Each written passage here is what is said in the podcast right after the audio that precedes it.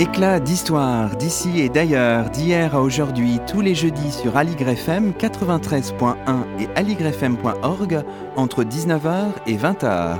À la technique, Gilles Brézard, au micro, Luc Dérault.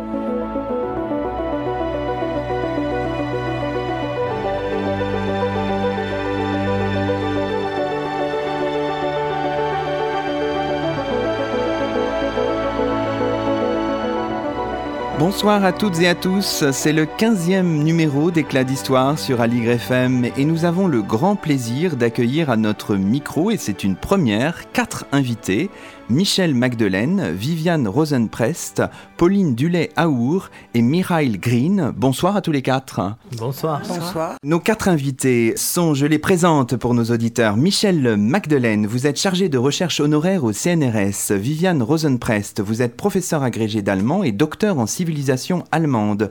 Pauline Dulay-Aour, vous êtes professeur agrégé et diplômé de l'école pratique des hautes études. Mirail Green, vous êtes docteur en théologie, en histoire culturelle du christianisme post-doctorant au Center for Privacy Studies de l'Université de Copenhague. Avec vous, nous évoquons ce soir la figure de Myriam Yardeni, une grande historienne israélienne décédée à l'âge de 83 ans en 2015, au terme d'un parcours de vie et de recherche étonnant, parcours sur lequel nous reviendrons. Nous évoquons cette figure à l'occasion de la parution il y a quelques mois d'un recueil de textes Myriam Yardeni, un recueil de textes publié par Mirail Green, un ouvrage paru chez Honoré Champion et intitulé Minorités et mentalités religieuses en Europe moderne, l'exemple des Huguenots. Alors ce que je vous propose de faire peut-être, c'est de revenir en quelques mots dans cette première partie de l'émission sur le parcours de Myriam Yardeni. C'est un parcours assez étonnant. Alors euh, on va tout simplement faire une, espèce de, biographie. Alors c'est pas toujours facile de faire une biographie parce qu'on n'a pas forcément tous les éléments. Et peut-être commençons avec vous, euh, Mirail Green.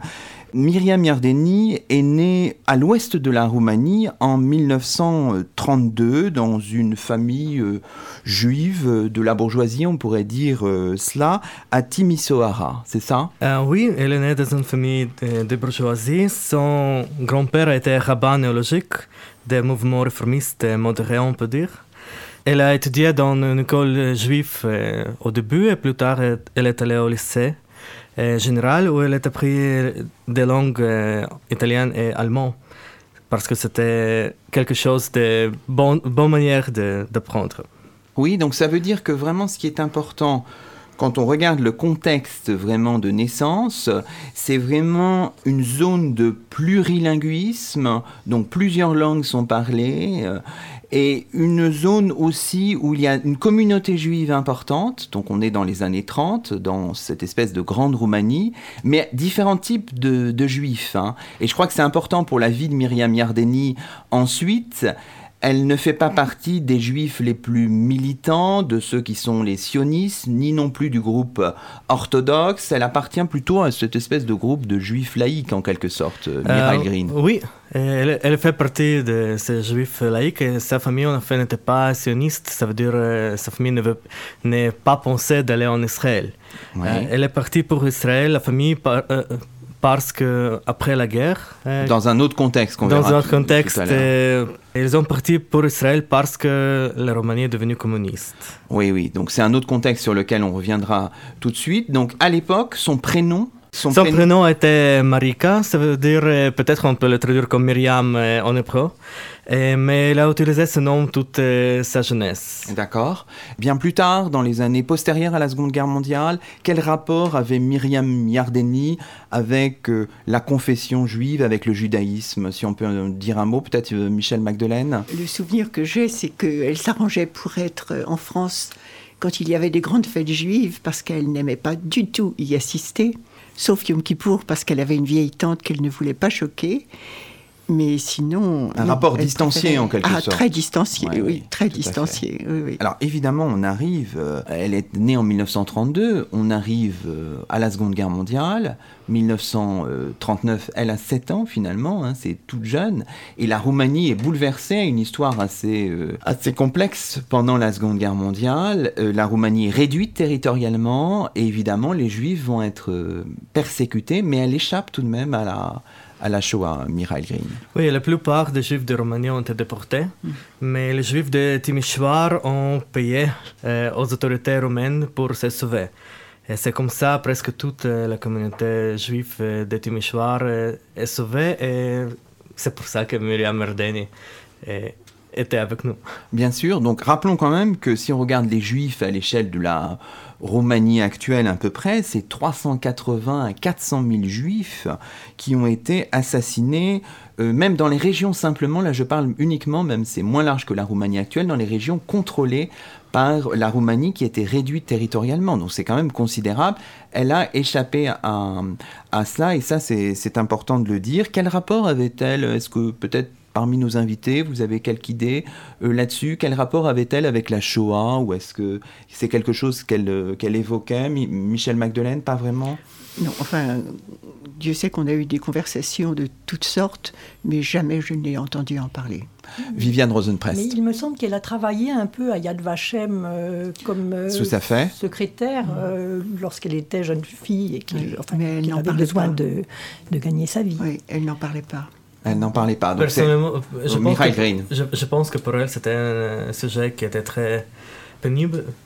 Elle, a eu beaucoup de la peine de parler de ce sujet et j'ai demandé directement qu'est-ce qui s'est passé pendant le chat et je, ne voulais pas de, parler de ça.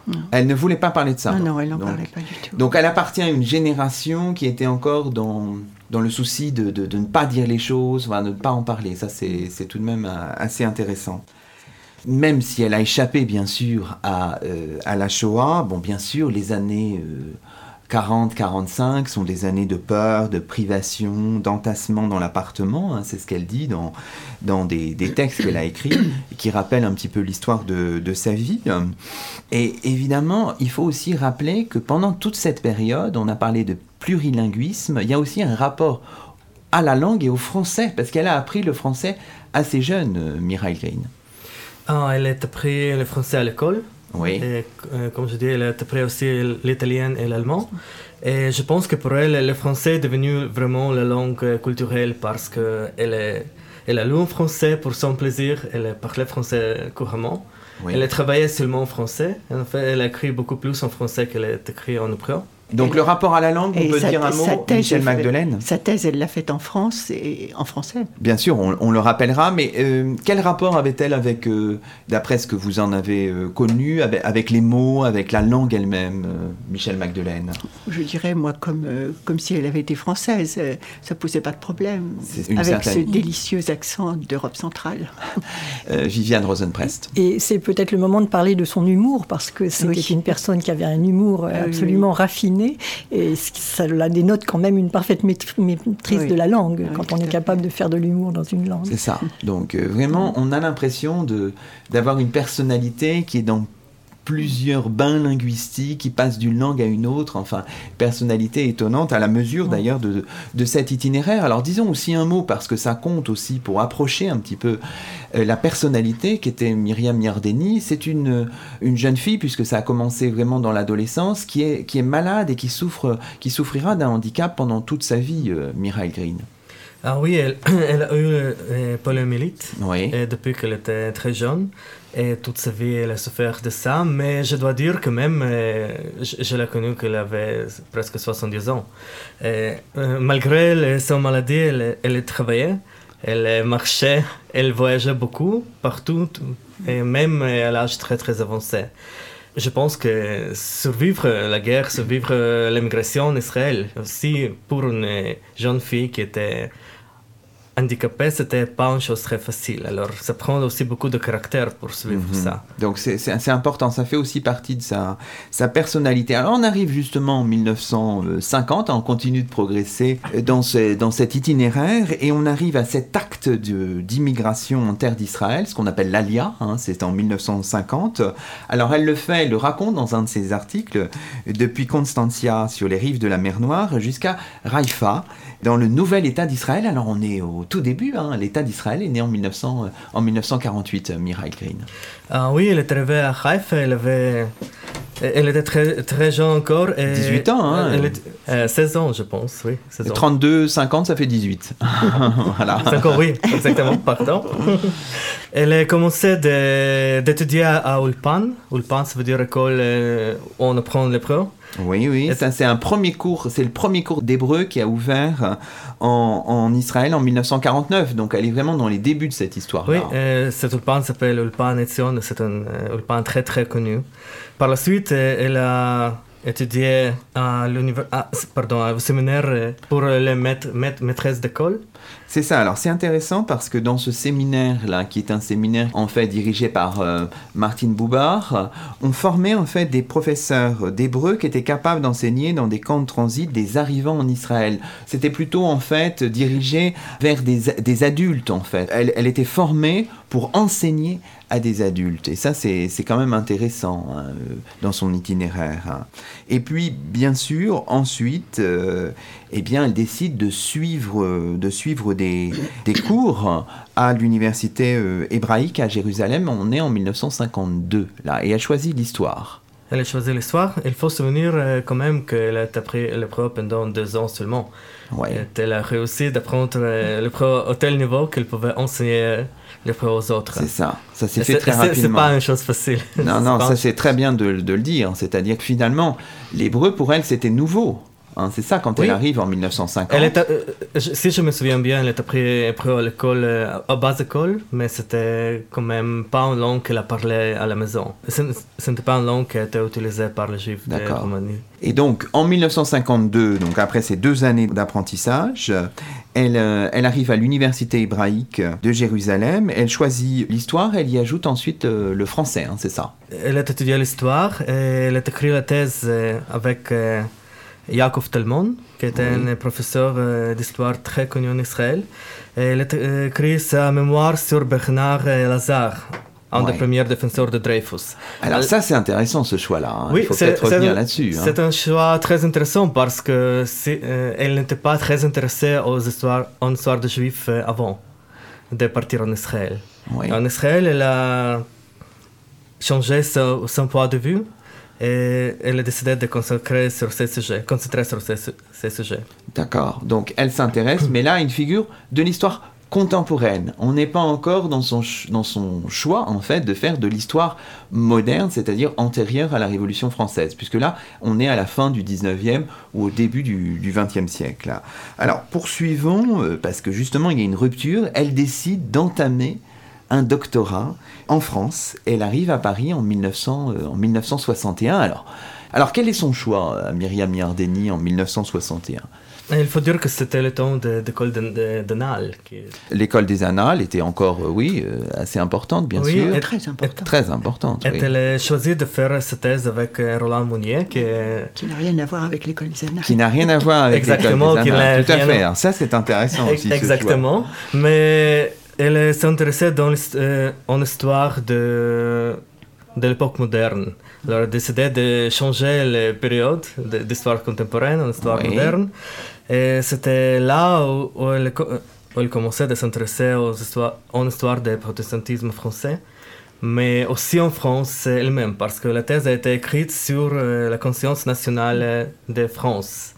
Voilà, la conscience nationale pendant les guerres de religion. Donc, alors peut-être qu'on peut revenir sur ce, concept un peu de conscience nationale, qui est un concept qui est peut-être un peu atypique, hein, qui nous prend, nous Français, peut-être un peu à rebrousse-poil. Je ne sais pas si quelqu'un veut, veut en dire un mot. Ah non, moi je ne trouve pas du tout que ça prenne à rebrousse-poil. Je pense, que, euh, je pense que si on a suivi par exemple il y a quelques années le séminaire de Philippe Joutard sur la naissance de la euh, conscience nationale, on voit bien que je ne vois pas pourquoi ça serait pris à arbre Ce que je veux dire, c'est à l'époque, dans les années 1960, est-ce que ce concept était un petit peu novateur ou pas forcément Ou est-ce qu'il était porté par d'autres historiens? C'était novateur et ça se comprend de la part de Myriam parce que vu son, vu son histoire à elle, qu'elle se soit intéressée à la conscience nationale, ça me paraît évident. Bien sûr, oui, oui, il y avait une certaine forme d'évidence pour elle. Hein. Mm. Pauline Duléaour. Euh, oui, juste un mot pour dire que je pense que c'était même provocateur de parler de conscience nationale au XVIe siècle, à la fin du XVIe siècle. Parce qu'on a quand même beaucoup appris au cours de nos études qu'à cette époque-là, il y a une conscience d'appartenir euh, à un bourg, à un parti, à une province tout au plus. Parler de conscience nationale, c'est quand même euh, certainement novateur, sinon provocateur. Oui, oui, tout à fait.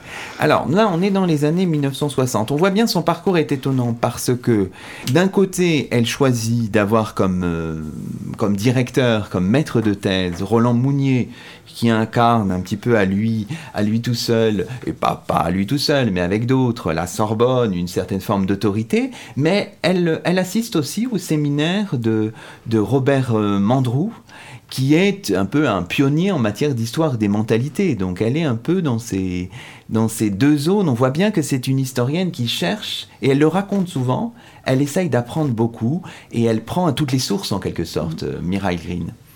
Ah oui, en effet, on voit que pendant toute sa carrière, elle a utilisé ces deux directions. Euh, la direction de l'histoire de mentalité et l'histoire sociale. Et je pense que dans ces travaux qu'elle a présentés dans ce livre que je viens de publier, euh, on voit les deux directions qui vont très bien ensemble. Et ça veut dire que l'interdisciplinarité en histoire, c'est une chose euh, qui est très très bon. Et et on peut apprendre beaucoup en mettant des disciplines différentes d'histoire ensemble.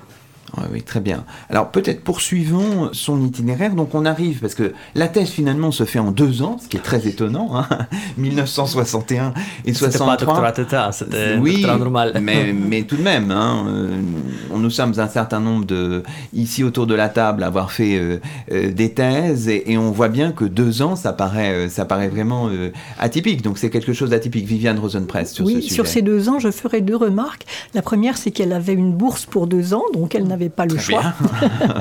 et, la deuxième, c'est qu'elle avait une puissance de travail absolument extraordinaire. Elle était capable de passer On opine du chef dans, des, 20 heures dans les archives. Si les archivistes voulaient bien lui laisser les portes ouvertes, ça ne lui faisait pas peur.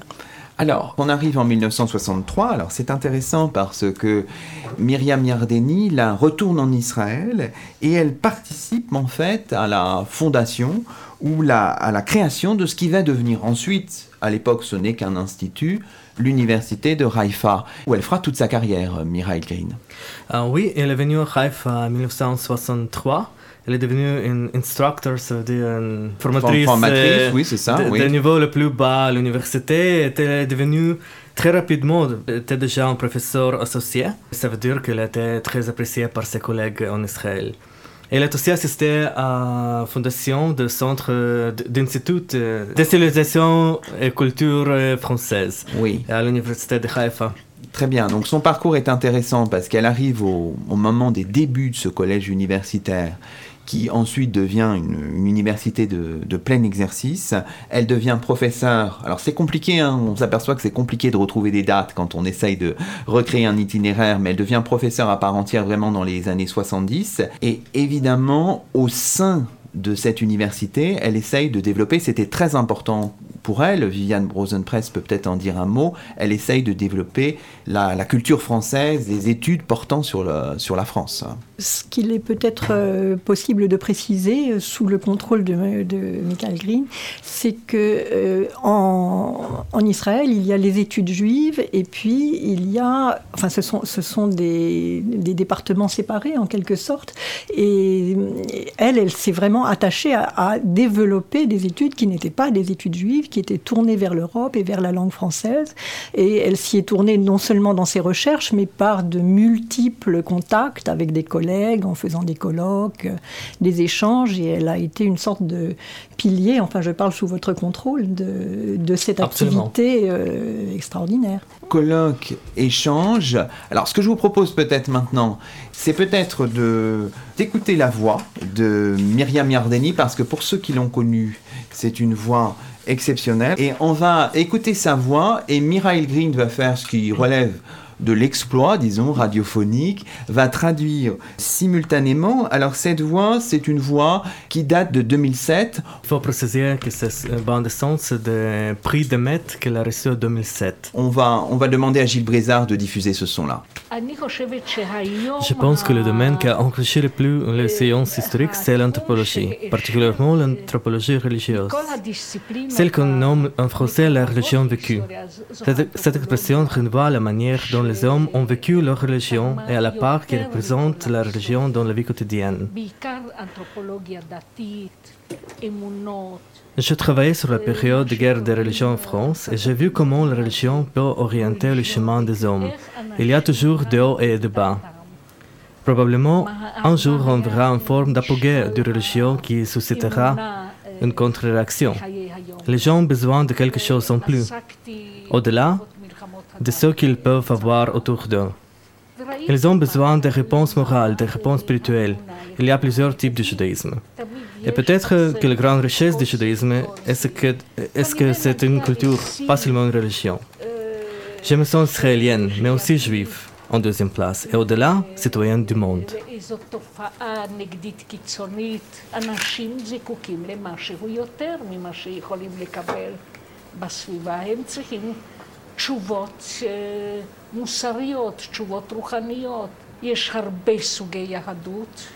Alors c'était Myriam Yardeni en 2007 à l'occasion d'un entretien qui avait été diffusé quand elle a reçu le prix euh, Emmet, un prix tout à fait prestigieux dans la catégorie humanité et même histoire au sein de cette catégorie. Alors cette voix, euh, là on la retrouve, on avait une voix très caractéristique, très je trouve très embrassante, très très fédératrice en quelque sorte, et on retrouve tout à fait avec ce timbre là, on est très content de, diffuser la voix de, Myriam Yardeni ce soir. Alors des prix prestigieux parce qu'en plus de ce prix Emmet, il y avait eu déjà en 1999 le prix, euh, le prix Israël. Alors peut-être pour terminer cette séquence de, de, l'émission, peut-être une note un peu plus personnelle pour vous demander à quelles occasions, dans quelles circonstances avez-vous connu euh, euh, Myriam Yardeni et, et qu'est-ce que vous retenez en quelque sorte, s'il fallait le, le, synthétiser, de cette, de cette personnalité Peut-être d'abord Michel Magdelaine? J'ai connu, enfin, je l'ai aperçu à un séminaire fermé de Mandrou. Ça devait être euh, avant 1980, mais je ne lui ai pas adressé la parole à ce moment-là. Oui, Mais je voyais bien comme, combien Mandrou l'estimait. Et je l'ai connu en 1981, parce que j'avais co-organisé, je n'étais pas toute seule, puisque je n'étais pas encore au CNRS. Je naviguais comme ça dans la haute mer avec les Huguenots Mhm. Et une journée d'études avait été organisée à la Bibliothèque d'histoire du protestantisme sur la question du refuge. Et Myriam y était. Et donc c'est à cette occasion que je l'ai connue. Et voilà, et puis ça a continué euh, pas mal d'années durant. Vous avez continué d'échanger euh Au début, non pas tellement, parce que d'abord j'avais un tel respect pour elle que je n'osais pas lui adresser la parole. Mais après, oui, nous sommes venus très amis enfin d'autres pourraient en témoigner. Et puis parce qu'elle connaissait très bien Philippe Joutard, que moi aussi je connais très bien. Et voilà, c'était des liens euh, supplémentaires. Gabriel Audicieux aussi. Tout ça, ce sont des gens qui, qui sont venus plusieurs fois. Enfin, Gabriel, je ne sais pas, mais Philippe, oui, plusieurs fois en Israël, qui ont organisé des colloques avec elle. Quand vous parliez de son ouverture, le fait qu'elle ait fait sa thèse en France, qu'elle ait connu en France des historiens variés. Euh, ça lui a permis après d'avoir euh, plus facilement euh, la possibilité d'organiser quelque chose outre Méditerranée. Mhm. Et quand j'avais organisé moi-même en 95 un colloque sur euh, transgénérationnel et à la Sorbonne, elle était venue bien sûr. C'était sur les problèmes migratoires puisque c'est ça qui m'intéresse le plus. Ce sont des questions qui vous intéressent, ah, bah bien sûr, on, en parlera tout à l'heure. Non, non. Mais si, bien sûr. Et vous, Pauline Dulé, à Our, donc ça s'est fait plus, plus, plus récemment, dans quelles circonstances Eh bien, j'ai rencontré Myriam Erdeni à plusieurs reprises euh, lors de colloques. Et puis, surtout, le merveilleux souvenir que je garde d'elle, c'est cette invitation en novembre 2012 à Haïfa pour un colloque sur les diasporas, où nous avons été merveilleusement reçus et nous étions peu nombreux parce qu'il y avait une menace de troisième intifada, donc euh, beaucoup de participants avaient renoncé à venir. Ben, nous étions quelques-uns et nous avons été reçus vraiment comme des rois. Ah, très bien. Et j'étais avec Michel hein. Magdelaine. Oui, oui, oui. Vous étiez aussi, c'est un bon souvenir. On nous appelait les courageux. voilà. Alors, on va demander aussi à Viviane Rosenpress les circonstances de votre rencontre et puis de votre parcours avec euh, Myriam Yardeni. Plutôt de, de, notre relation. Je pense que c'est par Michel que j'avais connu Myriam. Et étant donné l'intimité de Michel et Myriam, j'ai eu le grand privilège de participer un petit peu à cette euh, intimité. C'est-à-dire que lorsque Myriam venait à Paris, ce qui était relativement fréquent pour ses recherches, nous déjeunions toujours ensemble et et, alors peut-être une touche très personnel ici. Moi, je suis germaniste, je ne suis pas historienne au départ. et j'en ai gardé un gros complexe par rapport aux historiens. J'ai fait des études, enfin des études, des recherches historiques, mais toujours un petit peu en me disant, mais est-ce que je fais bien euh, Et, avait, et euh, Myriam et Michel, ici présentes, ont été toutes les deux mes, mes bons anges, si je peux dire, qui n'ont cessé de m'encourager, de me faire toucher du doigt ce que que c'est que le travail d'archives que je ne connaissais pratiquement pas et, de voilà et de me faire tracer ma voie dans ce chemin que je m'étais mmh. choisi de façon euh, un petit peu euh, hésitante. Oui, très bien. Et vous, Mireille Green, alors votre contact et votre relation qui vous a amené finalement à publier ce recueil euh, paru trois ans après son, sa disparition, votre rapport avec Myriam Yardeni? J'étais étudiant à l'université de Haïfa et quand j'ai commencé mon master en 2002. Je suis venu chez elle dans son bureau à l'université. Je lui ai demandé si elle veut diriger ma thèse. Elle m'a demandé sur quel sujet. Je, lui ai dit, mais j'ai aucune idée. mais j'ai lu ce livre euh, de Mark Twain euh, sur euh, le prince et le pauvre. Oui. Que peut-être, et peut-être je voudrais écrire quelque chose sur Edward VI, qui était le prototype de ce livre. Et elle a dit, c'est une idée magnifique. Mais il faut que vous vous souvenez que je vais lire votre thèse une fois, seulement une fois. Vous pouvez me poser toutes questions que vous voulez, mais au moment que vous venez de soumettre votre thèse, vous ne pouvez pas changer, euh, vous ne pouvez rien changer. D'accord. Alors c'était un peu périlleux. périlleux, oui, mais j'ai réussi et je dois dire que c'était grâce à elle que j'ai commencé de, de, lire en français parce que j'ai appris français à l'école, mais je n'ai jamais vraiment utilisé. Et elle a dit, mais il faut lire ce livre sur Erasme de... Je ne me souviens plus de qui. Ah, mais bien, il... suspense. mais il fallait le, le, lire pour, pour la thèse et et comme ça, Et à partir de là, vous avez décidé de... Après, je suis parti aux Pays-Bas pour faire mon doctorat et j'ai gardé contact avec elle. Je lui ai appelé chaque euh, mois. Oui. Et toutes les fois que, que, je suis revenu en Israël, je lui ai rendu visite. En 2015, euh, au mois de mars, je suis rentré en Israël. Et nous avons parlé d'un projet qu'il a eu pour publier un recueil de ses articles. Oui. Euh, tellement envoyé la liste euh, que, que, que j'ai dû euh, passer à Anthony McKenna, l'éditeur de Vidéo Guénon. Chez Honoré Champion. Chez oui. Honoré Champion. Et c'est comme ça que j'ai eu la liste, parce que oui. en, mai 2015... elle, oui, elle s'est éteinte, oui. Donc, voilà. Oui, et j'ai parlé avec la famille, j'ai demandé leur permission pour terminer ce travail. Mais en effet, il n'y avait rien sauf euh, les titres. Alors, euh. D'accord. Oui, ah, c'est émouvant tout ce que vous nous racontez là. On voit la genèse d'un projet qui aboutit trois ans après la disparition de Myriam Yardeni. C'est tout à fait, tout à fait émouvant. Bon, mais écoutez, ce que je vous propose, c'est de marquer une pause musicale dans cette émission pour souffler un petit peu, pour reprendre nos esprits, éclat d'histoire, avec un titre. Et c'est vous qui avez fait euh, le choix, la programmation musicale ce soir, Mirail Green, avec un titre de la chanteuse israélienne que je vais mal prononcer, Yardena Arazi, Atali Eretz sur Aligre FM.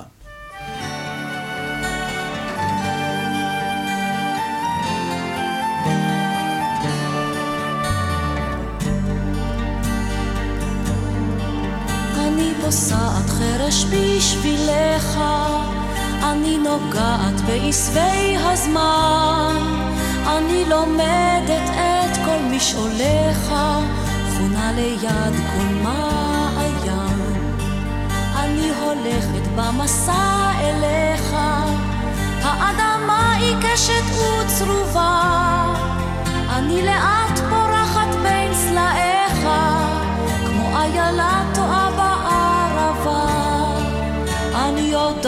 עוד רבה הדרך, אבל אלך בעד יכלה כוחי. אתה לי ארץ אבודה לנצח, אך שורשיך כבר בתוך תוכי. תן לי זמן, פושט לי יד, רק נגלה ביחד את הארץ. אני יודעת עוד רבה שורשיך כבר בתוך תוכי. תן לי זמן, פושט לי יד, עד נגלה ביחד את הארץ. אני יודעת עוד רבה הדרך, אך שורשיך כבר בתוך תוכי.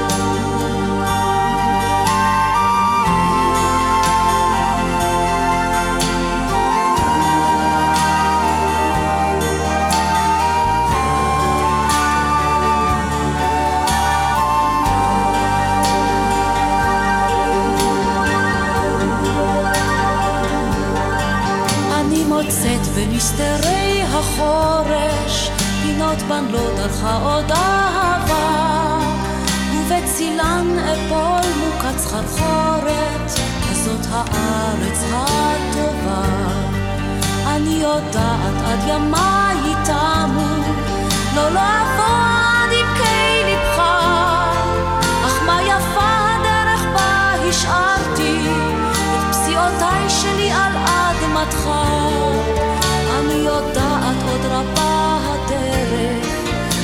אלך בעד יכלה כוחי. אתה לי ארץ אבודה לנצח, אך שורשיך כבר בתוך תוכי.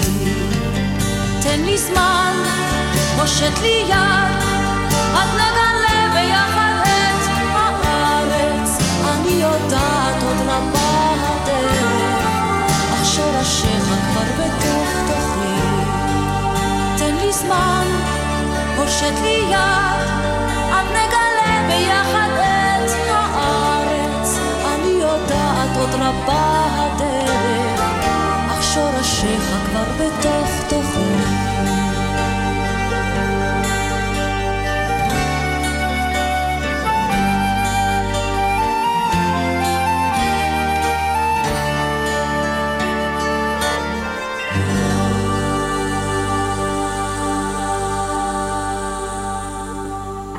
C'était Atali Eretz par Yardena Arazi sur Aligre FM. Vous écoutez Éclat d'Histoire, l'émission d'histoire de la station, et nous sommes toujours en compagnie de Michel Magdelaine, de Viviane Rosenprest, de Pauline Dulé-Aour et de Mirail Green, et nous évoquons la figure et les travaux de Myriam Yardeni. Alors, dans la première partie de cette émission, nous avons un peu déroulé le parcours en y injectant un petit peu des rapports humains, puisque euh, tous les quatre, vous avez connu euh, Myriam Yardeni. Alors, ce que je vous propose maintenant, on, l'a déjà un petit peu évoqué, c'est bien sûr de présenter de manière euh, évidemment forcément partielle les travaux de, de Myriam Yardeni. Ce sont des travaux de différents types. Si on essaye de faire de grandes catégories, euh, on peut dire qu'il y a à la fois des, travaux qui réfléchissent sur l'identité euh, de la nation France. hein, c'est le titre d'un de ces recueils euh, d'articles parus chez Champvallon en 2005. Donc la question de l'identité, la question juive et la question de l'antisémitisme aussi qui est importante, et puis la question des huguenots, des protestants et de ce qu'on appelle le refuge huguenot. Troisième aspect qui est très important et dont vous êtes tous, à des titres divers, euh, des spécialistes. Donc, disons peut-être un mot sur ce qu'est le refuge huguenot. Alors, qui veut proposer une définition? Peut-être Michel Magdelaine. Le refuge huguenot, c'est à la fois le lieu et le groupe de personnes qui vont se retrouver dans un autre pays. Quand on parle du refuge allemand, ce sont les Huguenots qui se retrouvent en Allemagne ou en Angleterre pour le refuge anglais. C'est à la fois le lieu et les personnes. Oui, alors disons un mot aussi, peut-être Viviane Rosenprest, sur les contextes chronologiques, hein, bien Il faut sûr. peut-être Ah bah oui, bien préciser, sûr, bien auditeurs, sûr, euh, Euh, bien sûr. que, en raison des persécutions contre les protestants en France, euh, beaucoup de protestants ont quitté le pays en petit nombre euh, jusqu'à l'époque de Louis XIV et de façon massive euh, un peu avant et autour de la révocation de, de l'édit de Nantes en 1685. Et ces personnes qui sont parties euh, de façon totalement illégale de France représentent, je crois, environ un cinquième des protestants français et se sont dispersés dans le monde entier jusqu'aux États-Unis, enfin en Amérique, Hollande, Angleterre, Allemagne, bien sûr, et jusqu'en Afrique du Sud. Donc c'est cet exode massif qu'on a pris l'habitude euh, d'appeler euh, le refuge huguenot. Très bien. Euh, sur les chiffres, Michel Magdelaine, puisque vous travaillez, je le dis pour nos auditeurs, depuis de nombreuses années sur la question du refuge huguenot, est-on en mesure aujourd'hui de proposer une espèce de fourchette pour évaluer le nombre de, protestants, de huguenots qui quittent le royaume de France avant et après la révocation de l'édit de Nantes en 1685. Alors c'est une fourchette aux dents très large. Bien sûr. On pense qu'il y avait un peu moins de 800 000 protestants en France et qu'il y en a aux, entre 165 000 et 180 000 qui sont partis. 180 000 étant presque irréalisable. D'accord. Mais c'est déjà beaucoup, parce que la plupart de ces huguenots sont des petites gens. Hein. Les, nobles qui avaient carrosse, ou qui savaient où aller, il y en a quelques-uns, mais il n'y en a pas des masses. Euh, les grands bourgeois, il y en a quelques-uns, mais il n'y en a pas des masses non plus. La plupart, ce sont justement des petites gens très attachés à leur foi et qui ne pouvaient pas supporter qu'on atteigne, qu'on pardon, qu'on porte atteinte ainsi à leur euh, identité, là pour le coup, euh, profonde, et qui ont préféré partir. Et partir, euh, c'était des grands dangers. Alors avant la révocation, il n'y en a pas beaucoup qui sont partis, parce qu'ils n'arrivaient pas à croire qu'une telle décision pourrait être prise. Ils n'y arrivaient pas. Ça me rappelle tout à fait l'histoire des Juifs dans les, avant la Deuxième Guerre mondiale aussi. Et sans faire trop d'anachronisme, bien sûr, ils ont été plus que surpris. Et moi, je vois déferler, vraiment déferler les gens par centaines euh, à partir de 86-87. Là, il y en a vraiment énormément. Alors, où les voit-on justement déferler? Si on regarde, si on s'intéresse au lieu de destination. Alors là aussi, c'est complexe, puisque parfois il y a des étapes, mais Dieu sait que c'est complexe à restituer, euh, vous le savez bien.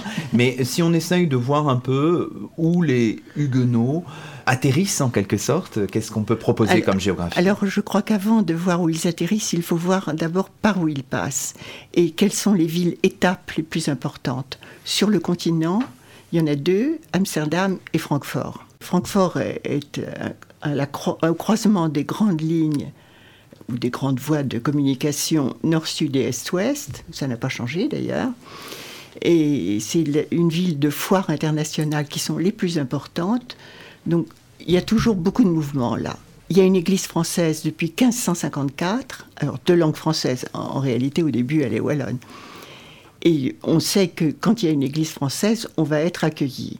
Parce que Francfort est une ville luthérienne, où pour être bourgeois, il faut être luthérien, et que les protestants français sont calvinistes. Donc pas très bien vus par les luthériens. Et ils arrivent là, moi j'en vois entre 1685 et 1695, je vois 46 000 passages pas 46 000 personnes. Hein. Non, non, parce qu'il y en a qui repassent. Alors justement, justement, ça a été une de mes grandes surprises. Il y en a qui passent, qui repassent deux fois, trois fois, quatre fois, mhm. quelquefois plus encore, parce qu'ils n'arrivent pas à trouver de lieu d'établissement. Mhm. Bien sûr, ils reviennent, Francfort étant un endroit où ils ont des renseignements aussi, où on va les aider, les héberger, les soigner quand mhm. c'est nécessaire, et puis les, les faire repartir, parce qu'ils ne peuvent pas rester. D'accord, donc vous disiez Francfort et puis Amsterdam, Amsterdam, aussi, qui est un autre lieu. Mais on va trouver aussi des, des, protestants, euh, Viviane Rosenprest, euh, ailleurs, plus loin. Et vous avez notamment travaillé sur ces questions, directement ou indirectement. Oui, alors le grand électeur de Brandebourg-Prusse euh, a un pays absolument peu accueillant et donc il va multiplier les efforts pour faire venir les réfugiés dans, dans ces États. Et il euh, promulgue le fameux édit de Potsdam qui accorde aux réfugiés français qui voudraient venir chez lui des euh, privilèges assez importants pour leur donner l'idée d'aller dans ce pays où sinon aucun d'entre eux n'aurait eu l'idée de, de, se rendre. Mais euh, peut-être pour revenir à, à, Myriam Yardeni et à, l'intérêt qu'elle a pour, euh, cette problématique.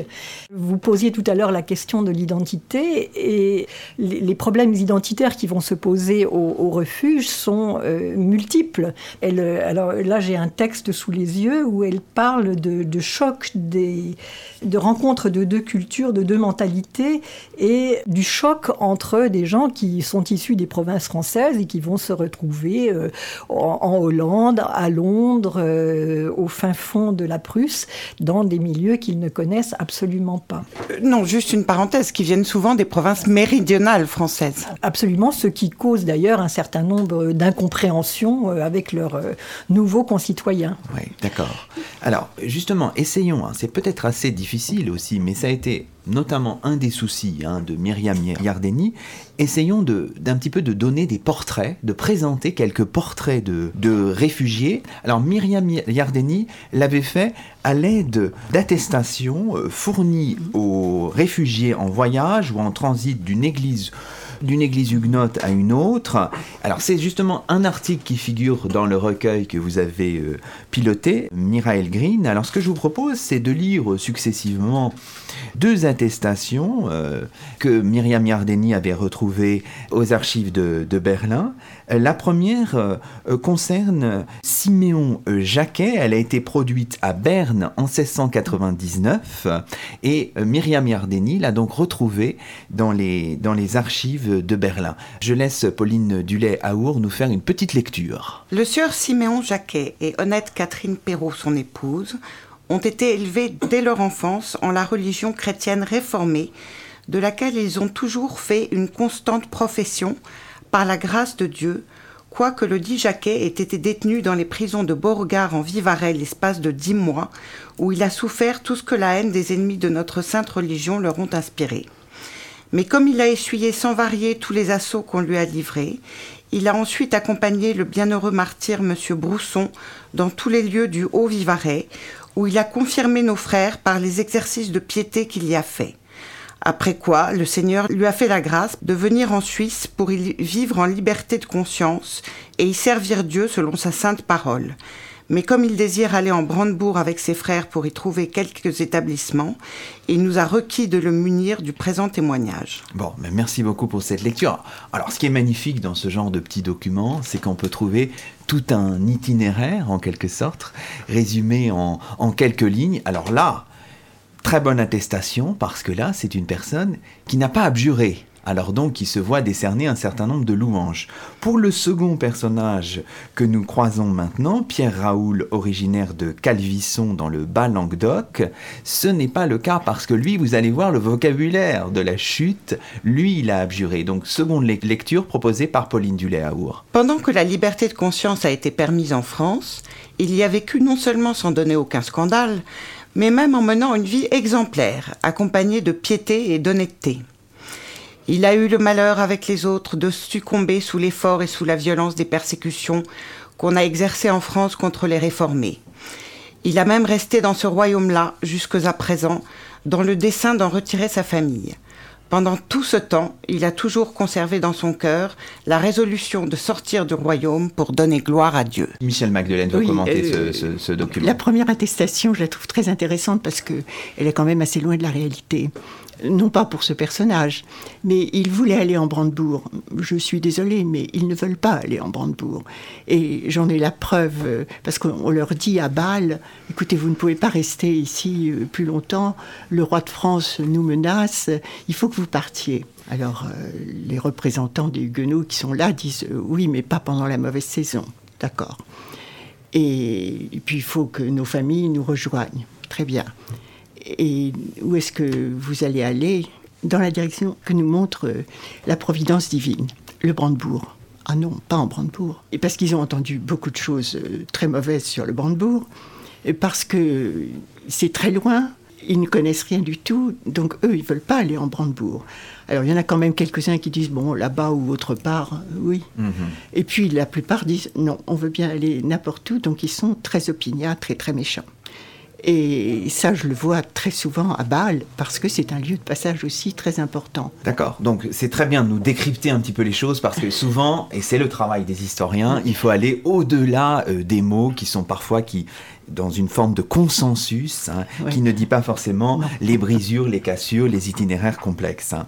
Alors, ce que je vous propose, puisqu'il nous reste plus que quelques minutes, le, temps passe très vite en votre compagnie, ce que je vous propose peut-être, c'est de directement essayer d'aller euh, sur le chemin, euh, ou parfois sur des chemins de traverse, avec Myriam Yardeni pour dire en quoi ces travaux vous ont éventuellement porté, ou au contraire vous ont questionné, ont suscité un certain nombre d'interrogations de votre, de votre part. Alors on peut peut-être euh, euh, commencer avec vous, Pauline Dulé-Aour. Alors vous avez, il faut le dire pour nos auditeurs, publié tout récemment un ouvrage dans cette collection euh, célébrissime Vie des Huguenots chez Honoré Champion. Hein.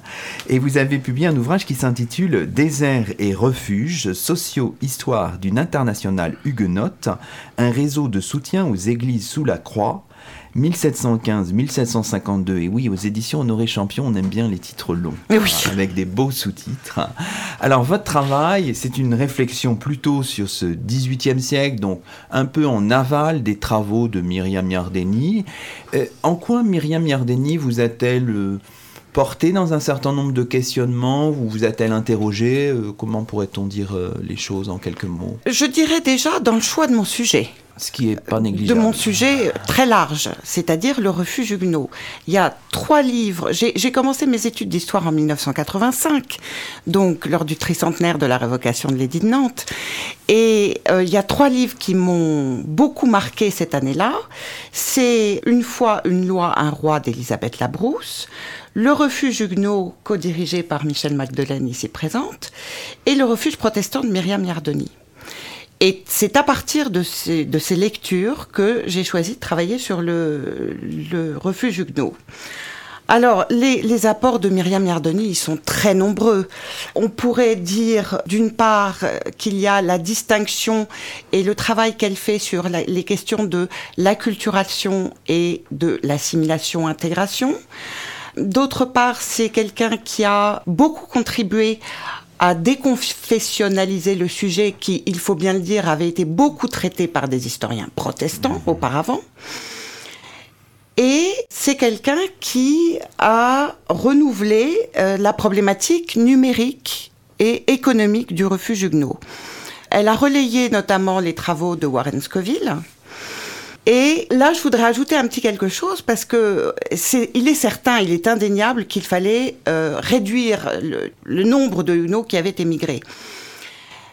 Il n'en reste pas moins qu'on a vraiment cru et que les contemporains ont vraiment cru que la France était ruinée à cause, j'en veux pour preuve le texte de Vauban par exemple, que la France était ruinée à cause du départ du, des Huguenots. Donc il y a juste une petite nuance à ajouter sur ce... Euh, c'est-à-dire qu'elle est allée trop loin dans, dans la critique peut-être Peut-être, sans, sans, prendre en compte en tout cas euh, l'état d'esprit des contemporains. C'est ça qui est important aussi. Donc, vous voyez, on est, c'est ça, je le dis pour nos auditeurs, hein, vous voyez, les chercheurs ici présents, bien, ils prennent en main des travaux et puis ils les discutent aussi. C'est ça qui est intéressant, c'est ça qui fait tout le sel de, l'historiographie. Un mot de, Michel Magdelaine. Oui, à propos de la ruine, euh, Morisseau, Michel Morisseau a fait des travaux aussi très intéressants et a montré qu'il y avait une crise économique en France à l'époque de la révocation et que du coup, qu'un certain nombre de gens s'en aillent et en particulier des jeunes hommes prêts à travailler, c'était pas euh, si mauvais que ça. Après, ça s'est reconstitué, bien sûr. Alors, on va terminer l'émission en disant un petit mot aussi de vos propres travaux. Malheureusement, il nous reste plus que trois minutes. Hein. Le temps passe très très vite. Un petit mot de vos, de vos travaux, euh, Viviane Rosenprest, parce que vos travaux, au départ, votre thèse était euh, consacrée à, euh, aux mémoires d'Hermann et Réclame qu'il va falloir euh, présenter en quelques, quelques secondes. Et vous avez énormément travaillé sur la question. Et je le dis pour nos auditeurs, vous publiez dans les semaines qui viennent, dans les mois qui viennent, soyons optimistes, La colonie française de Prusse de 1786 à 1815, la fin d'une diaspora, point d'interrogation. Un ouvrage prévu, nous n'avons pas d'action chez cet éditeur, prévu pour paraître chez Honoré Champion. Alors Viviane Rosenprest, vos travaux et le lien avec Myriam Yardeni en 1 minute 30. C'est ma thèse en 180 secondes. Alors, le lien est absolument fondamental parce que euh, j'avais décidé de travailler donc sur l'historiographie du refuge et sur cet ouvrage qui est un énorme ouvrage en neuf tomes paru à la fin du XVIIIe siècle. C'est le premier regard d'historien sur le refuge un siècle après leur arrivée en Brandebourg-Prusse. Et il se trouve que Myriam a écrit un article sur le sujet euh, qui est tellement euh, complet et qui voit tellement les différents aspects de cet ouvrage qui est pourtant extrêmement long et extrêmement complexe, que je n'avais plus ensuite qu'à dérouler ce qu'elle avait dit dans cet article pour écrire ma thèse. Enfin, je simplifie un tout petit peu, mais en gros, c'était cela. Et c'est tout à fait méritoire de sa part parce que la plupart des historiens travaillant sur le refuge connaissent l'ouvrage, mais très rares sont ceux qui l'ont vraiment analysé et vu dans toutes ses composantes et dans toute sa richesse. Voilà. Et puis sur le deuxième point, qui est celui sur lequel je travaille maintenant, qui est euh, plus tardif, donc les dernières euh, générations de réfugiés au tournant du 19e siècle, eh bien je dirais que c'est vraiment son approche du temps long qui a été pour moi euh, un élément extrêmement important et qui m'a guidée. Bon, bah très bien. Écoutez, on finit sur le temps long. C'est merveilleux. Hein. Ce n'était pas prévu, mais c'est très bien. On va vous remercier tous les quatre et dire euh, à nos auditeurs que c'est ainsi que se termine le 15e numéro d'éclat d'histoire d'ici et d'ailleurs, d'hier à aujourd'hui, l'émission d'histoire d'Aligre FM 93.1 et aligrefm.org tous les jeudis entre 19h et 20h. Nous étions aujourd'hui en compagnie de Michel Magdelaine, chargé de recherche honoraire au CNRS, de Viviane Rosenprest, professeur agrégé d'allemand et docteur en civilisation allemande, de Pauline Dulé-Aour, professeur agrégé et diplômé de l'école pratique des hautes études, enfin de Michael Green et remercions-le parce qu'il vient spécialement pour nous de Copenhague, docteur en théologie, post-doctorant au Center for Privacy Studies de l'Université de Copenhague, nous évoquions la figure et les travaux de Myriam Yardeni autour du recueil édité par Michael Green intitulé Minorités et mentalités religieuses en Europe moderne, Exemple des Huguenots, un ouvrage paru chez Honoré Champion en 2018. À la semaine prochaine pour un nouveau rendez-vous d'histoire sur Aligre.